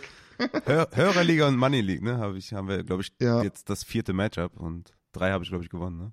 Richtig, ja. Also für mich geht es ja in der Liga um gar nichts mehr. Also von daher, äh, ja, gut, wenn ich da jetzt verliere, jo, okay, aber ja. Deine Aufgabe du, ist, mir die Bye-Week zu versauen. Ja, aber ich glaube, dein Team, oh, ja, wird oh, schwer, wird schwer, wird schwer, wird schwer. Ist eng, ist eine enge Nummer. Du hast, äh, bist diese Woche gut aufgestellt. Und ich spiele ohne Tight End, weil ich habe Trey McBride und ich habe eine zu gute Bank. Ich habe keinen Bock, da jetzt einen Billo Tight End mir zu holen. Deswegen spiele ich ohne Tight End. Ähm, ja, ich lese es gerade hier. Stimmt, das ist heute an mir völlig vorbeigegangen, diese, äh, diese Diskussion im Chat. ja, nee, nicht Diskussion, nicht, dass jemand denkt, da war Negativität am Start, sondern einfach der M2P will noch in die Playoffs kommen und braucht einen Sieg von. Hä, warum will er das eigentlich? Warte mal, steht da? Ach so, dass ich den noch überhole, weil der ist. Nee, verstehe ich gar nicht. Warum hat der, warum, warum stänkert der rum? Äh, ich ich, ich, ich check's gerade auch 7. gar nicht. Ach so, wenn die hinter mir beide verlieren, reicht auch eine knappe Niederlage. Ach so, er ist Sechster, aber was habe ich denn damit zu tun? Ja gut, ob ich jetzt... Du kannst den noch Leute, überholen, theoretisch, oder was? Äh, keine, wie viele Leute kommen denn in die Playoffs überhaupt? Ja, stimmt, du kannst, du kannst in die Playoffs kommen. Du bist 5 und 8. Ja, ja, der M2P ist 6. Ernsthaft? Buffsol, M2P und Nest Protector sind 6-7. Du bist 5-8 aber du hast mehr Punkte als Nest Protector und M2P, die auf 6 und 7 sind. Das heißt, wenn die beiden verlieren und du gewinnst, kommst du in die Playoffs. Das ist ja wild. Ich hätte ja. jetzt einfach drauf losgespielt. Siehst du, jetzt ist wieder Druck da. Siehst du, jetzt ist Druck da und jetzt wirst du noch eine falsche Start-Sit-Entscheidung Start treffen. Oh, ich glaube, das Team stellt sich tatsächlich bei mir von selbst auf. Ich glaube, Aber das ja. ist okay. Siehst du, äh, ohne M2P hättest du jetzt gar nicht gewusst, dass du, dass du noch Chancen hast, Matze. Was ist los mit dir? Ja, ohne diesen Podcast vielmehr. Ich glaube, ich hätte es jetzt nicht mehr nachgelesen, ehrlicherweise. Du, du, kannst sogar auf die 5 noch rutschen, tatsächlich, wenn Buffalo noch verliert, weil du hast sogar mehr Punkte als der. Ja, aber die du spielen alle auch irgendwie, die du spielen alle gegeneinander auch. Du hast sogar mehr Punkte als ich? Ja, ist ein Lacher eigentlich, dass ich da 5-8 stehe, aber gut. ist wie es ist. ja, wild. Ja, hast tatsächlich ah. 17 Punkte mehr als ich. Ja, gut, mein lieber Matze, da haben wir das auch geklärt. Ne? Bist du da jetzt auch voll motiviert für Woche 14 hier in der Money League? Also von daher streng dich an. Aber nicht zu sehr, ne? Weil ich hätte gern die Bye Week, das wäre schon echt äh, schön. Aber du hast ja natürlich gar keine Ahnung von Fantasy Football und sittest Bailey Zappi. Du hast natürlich gar keinen Plan, deswegen hast du es auch nicht anders verdient, als auszuscheiden. ja, tut mir leid, tut mir leid. Der wird wahrscheinlich mehr ja. Punkte machen am Ende als Lamar Jackson und äh, Jared Goff. Und Goff zusammen. Zusammen, ja. genau. Ach ja, herrlich. Ja. Besseres Ende für den Injury Report kann es nicht geben. Nee, auf gar keinen Fall. Und äh, ja, in diesem Sinne wünsche ich euch natürlich ein ganz, ganz, ganz wichtiges W wie immer. Einzug in die Playoffs. Äh, Drücke drück euch allen die Daumen und ähm, dann hören wir uns am Dienstag wieder. Bis dahin, macht's gut. Ciao, ciao. Damit, meine lieben Fantasy-Football-Freunde, gehen wir rein in die Starts und Sits. Starten wie immer natürlich bei den Quarterbacks. Mein Quarterback Start of the Week ist Justin Fields von den Chicago Bears. Mein Quarterback 7 diese Woche in meinem Ranking gegen die Detroit Lions. Die Lions sind in den letzten fünf Wochen die drittschlechteste Pass Defense und sind 24.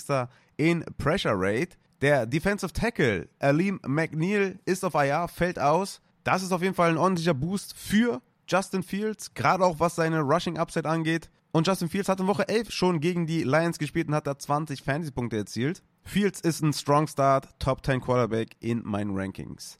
Apropos Strong Start ist eigentlich mein Start of the Week. Gehen wir zu den Strong Starts. Ich denke mal, es ist keine Frage, dass wir Tour Tango Vailoa spielen gegen Tennessee.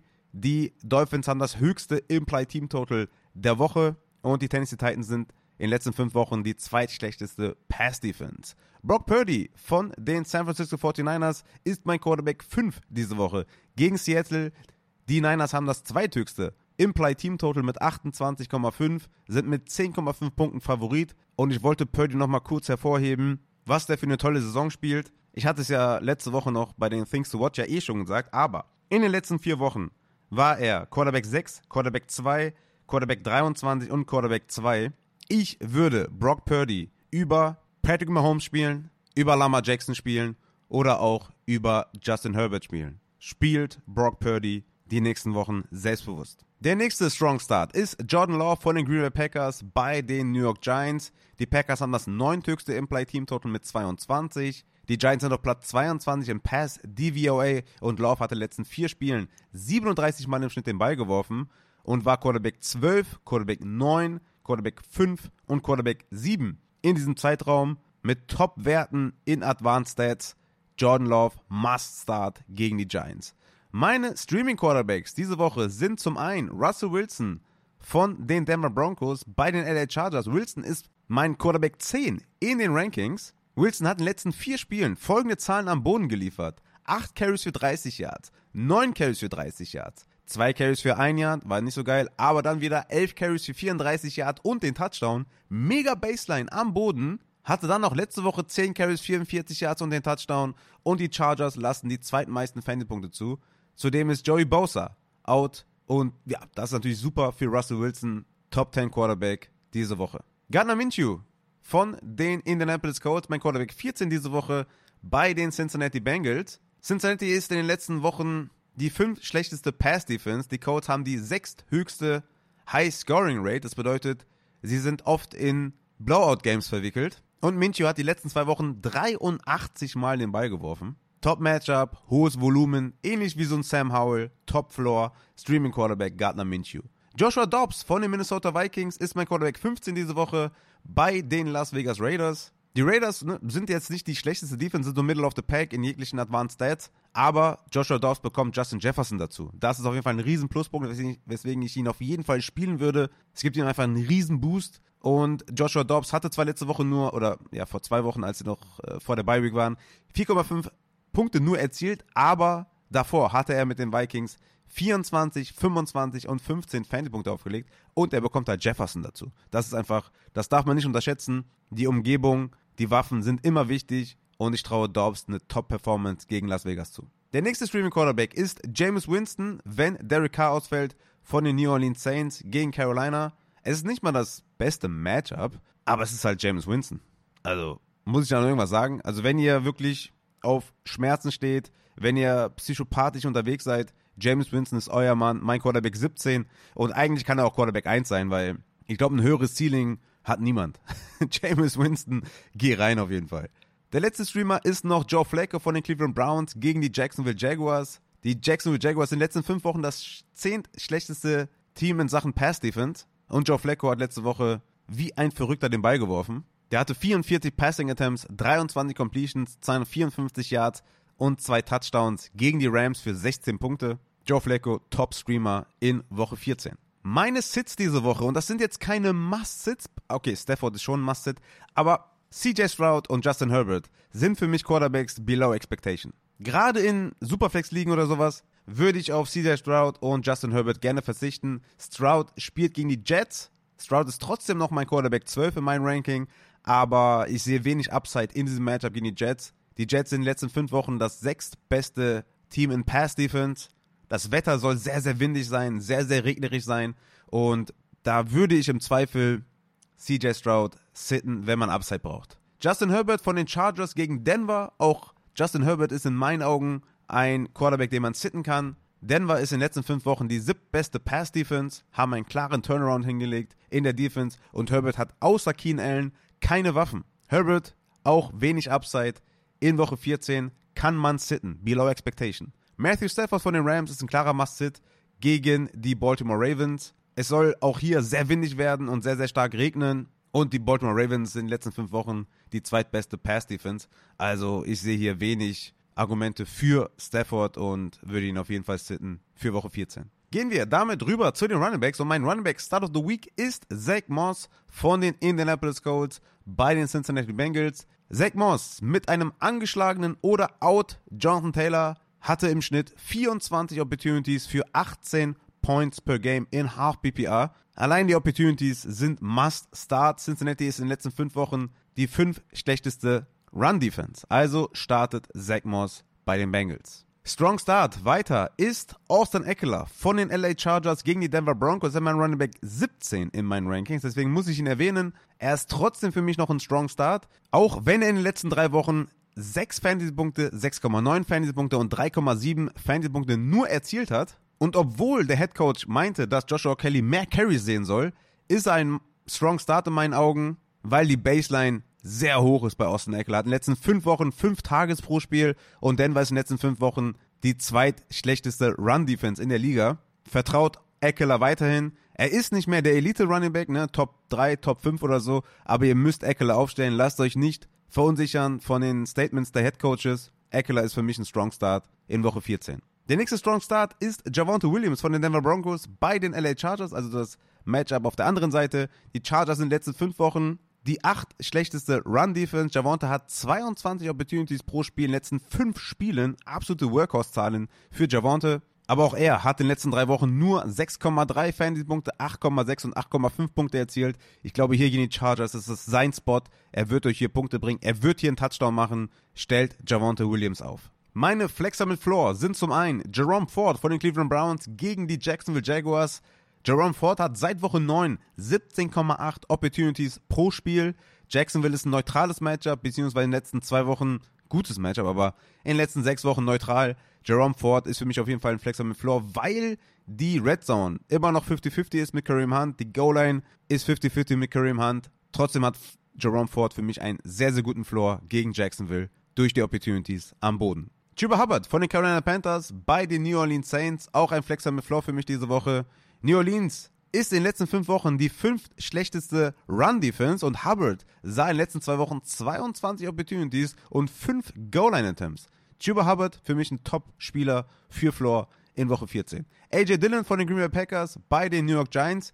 Dillon hat ohne Aaron Jones 17 Opportunities für 9,6 Fantasy-Punkte, 19 Opportunities für 9,2 Fantasy-Punkte. Also super Floor, also fast 10 Punkte in beiden Matchups für 17 und 19 Opportunities. Und die Giants in den letzten fünf Wochen die zweitschlechteste Run-Defense. AJ Dillon für mich auf jeden Fall ein Spieler, den ich auf die Flex packen würde. Der letzte Runnerback für Floor auf der Flex ist Brees Hall von den New York Jets. Brees Hall hat in den letzten vier Wochen folgende Fantasy-Punkte erzielt. 8, 9, 16, 8 und 7.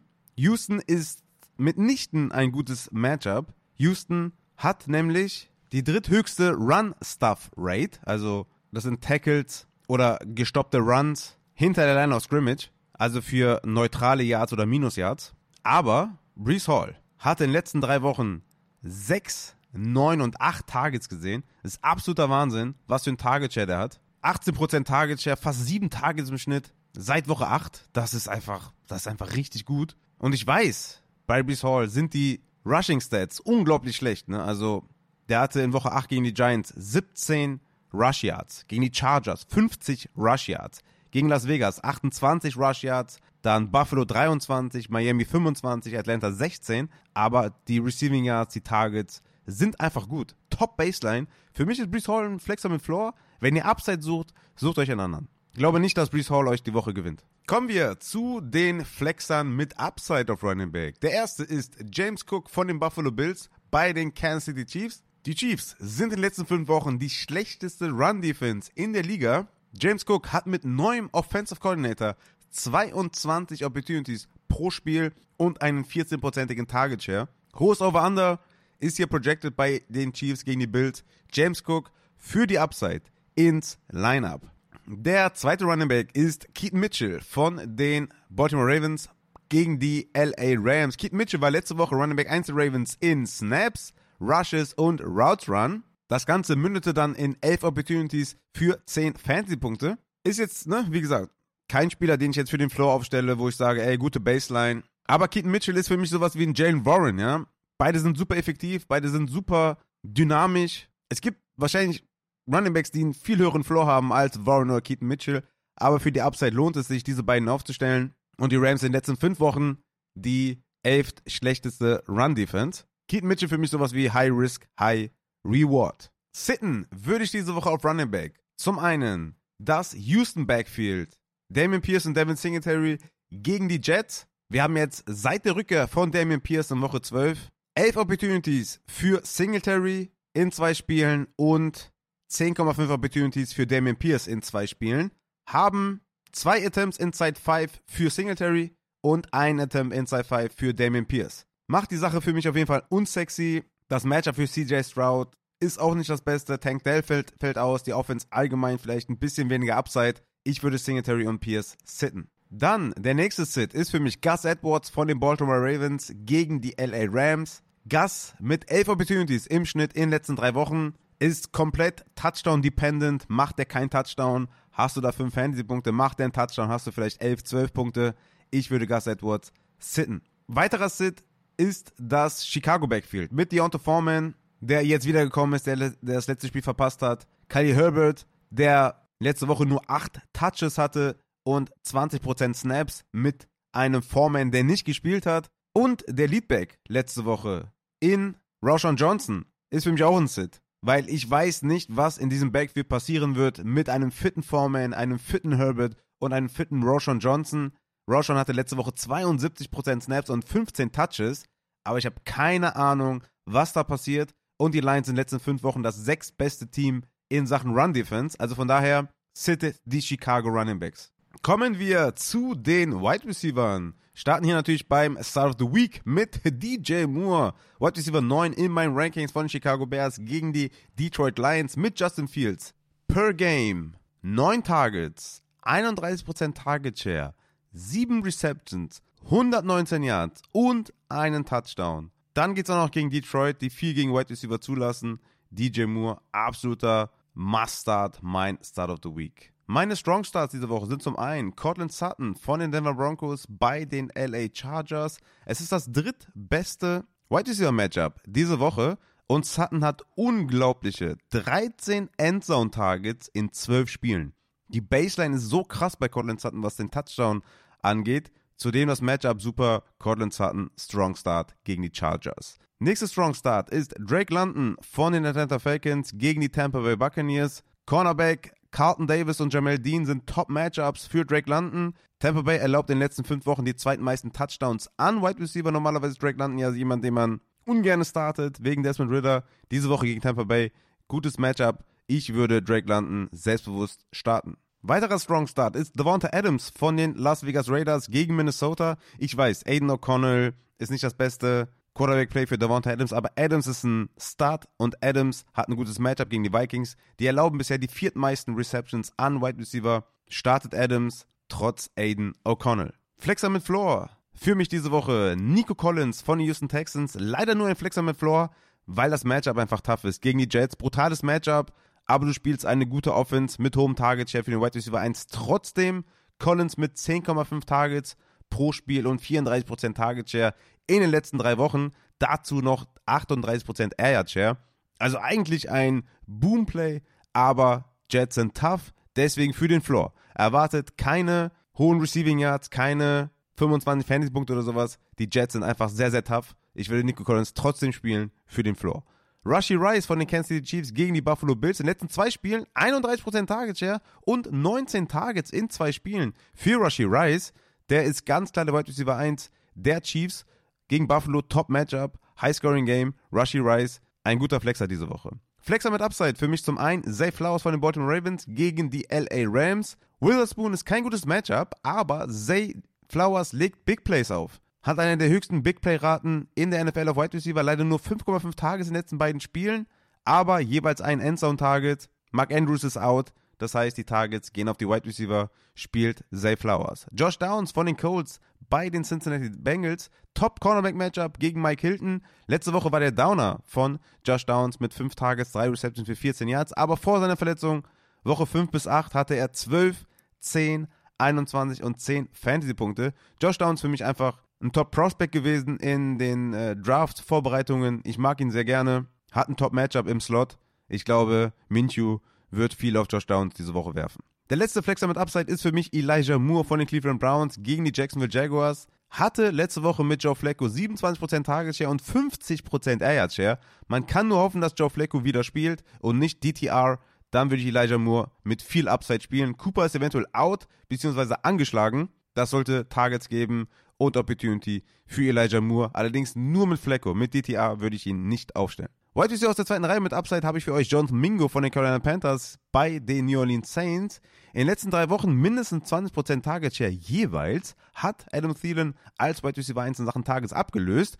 Die Saints sind ein gutes Matchup. Ich würde Jonathan Mingo aus der zweiten Reihe mit Upside aufstellen. Jaden Reed von den Green Bay Packers bei den Giants. Top Matchup und in den letzten zwei Spielen sechs Targets pro Spiel für Jaden Reed plus Big Plays im Rushing mit Reverses, zum Beispiel Designed Rushes für Jaden Reed.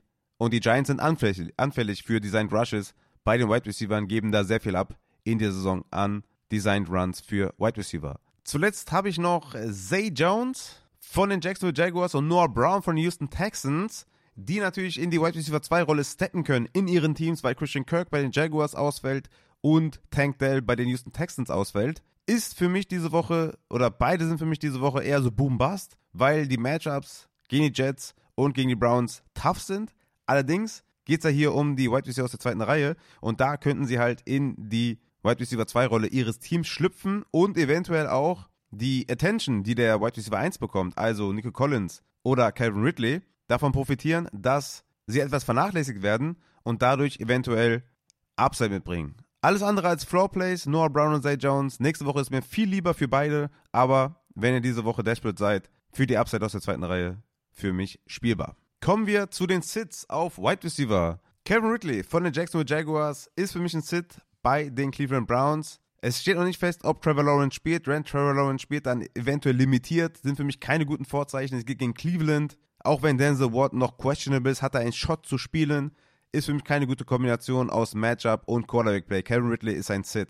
Gary Wilson von den Jets gegen die Houston Texans. Top Matchup für Gary Wilson, aber das Quarterback Play ist komplett kot. In den letzten drei Wochen hatte der zwei Receptions für 9 Yards, sieben Receptions für 44 Yards und drei Receptions für 50 Yards. Es liegt nicht an Gary Wilson, ist richtig unsexy. Das Quarterback-Play, auch wenn es wieder Zach Wilson ist und auch wenn er ein Upgrade ist zu Tim Boyle, würde ich Zach Wilson, äh, würde ich Gary Wilson sitten. Das Wetter ist zudem schlecht und Cornerback Derek Stingley ist wieder auf einer guten Spur. Keine guten Vorzeichen für Gary Wilson. Tyler Lockett von den Seattle Seahawks bei den San Francisco 49ers ist für mich auch ein Sit. Tyler Lockett spielt historisch gesehen eine der schlechtesten Saisons in seiner Karriere.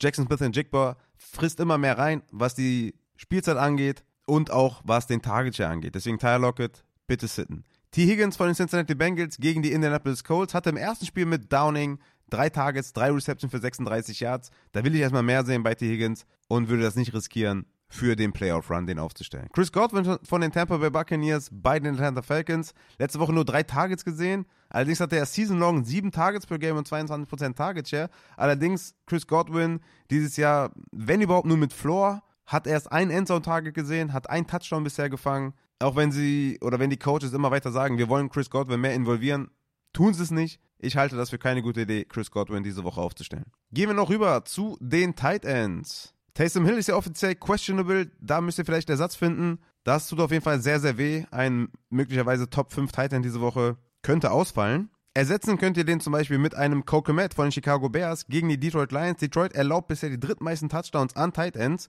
und Komet hat die siebtmeisten Red Zone Targets aller Tight Ends in dieser Saison. Sollte ordentlich Punkte geben gegen Detroit. Kokemet für mich ein guter Starter. Er sei likely von den Baltimore Ravens gegen die LA Rams. Vier Targets und 14% Target Share im ersten Spiel gehabt. Rams Top 6 Matchup für Tight End. Er sei likely für mich auf jeden Fall auch jemand, den ich streamen würde. Dann Brevin Jordan weil Dalton Schulz ausfällt. Wir haben es letzte Woche gesehen, Brevin Jordan ist ein athletischer Tight End. Kann man auf jeden Fall für Big Plays aufstellen. Kyle Pitts ist für mich diese Woche ein schöner Start auf Tight End gegen Tampa Bay. Letzte Woche 32% Target Share und 40% Air Share gesehen. Zudem 90% Routes Run. Ist seit Woche 2 wieder Season High gewesen für Kyle Pitts. Top 12 Tight End Matchup gegen Tampa Bay. Kyle Pitts diese Woche für mich ein schöner Start. Tyler Conklin von den Jets gegen die Houston Texans. Top 3 Matchup für Tight End. Houston erlaubt zudem die fünf meisten Touchdowns an Tight Ends. Tyler Conklin ist der Tight End 1 der New York Jets. Und der letzte Do-or-Die-Streamer ist Tanner Hudson von den Cincinnati Bengals gegen die Indianapolis Colts. In den letzten fünf Spielen fünf Targets pro Spiel für 4,4 Catches pro Spiel. Allerdings habe ich euch ja bei den Takeaways gesagt, dass er nicht mal der Tight End 1 ist der Cincinnati Bengals in Sachen Snaps und Routes Run. Aber er fängt die Bälle, die er bekommt und eventuell sieht er hier zum ersten Mal vielleicht mehr Routes Run oder ist der Titan 1 in Sachen Routes Run. Hoffen wir's. Ist ein Deep Start auf Titan, aber Tanner Hudson ist ein Streamer. Und natürlich noch für diejenigen, die ganz tief reingehen wollen ebenfalls und risky sein wollen, Jovan Johnson. Sollte der fit sein überhaupt, kann man den natürlich gut spielen, wenn Taysom Hill ausfällt, aber allerdings müssen wir warten, ob Jovan Johnson überhaupt spielt. Und ob Taysom Hill ausfällt.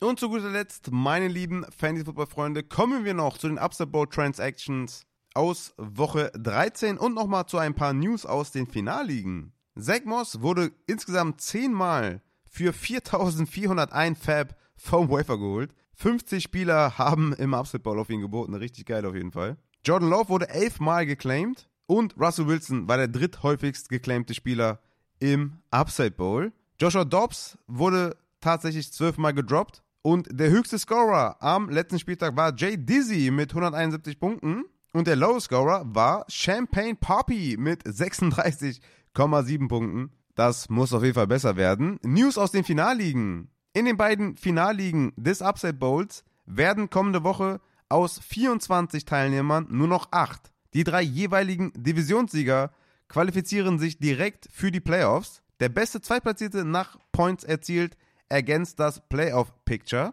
Und in Liga A steht weitestgehend alles fest.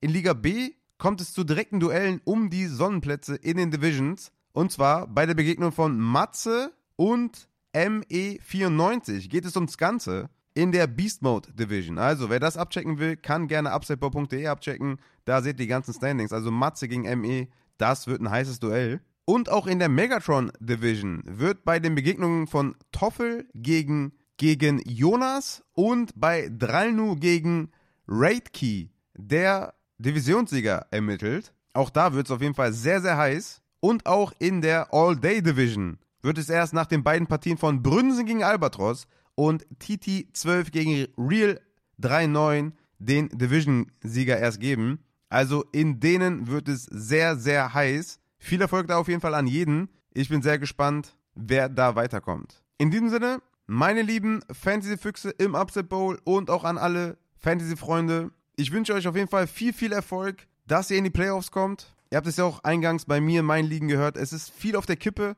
und ich bin auch super gespannt, wie das Wochenende verläuft. Ich hoffe, ich konnte helfen mit meinen Tipps. Wenn ihr noch mehr Hilfe benötigt, checkt gerne patreon.com fantasy für die Rankings, die draußen sind. Und ja, einfach viel Erfolg, äh, eine starke Mentalität, ja. Wenn ihr es nicht schafft, seid nicht traurig. Ich hoffe, wir hören uns am Dienstag wieder. Ich bin raus.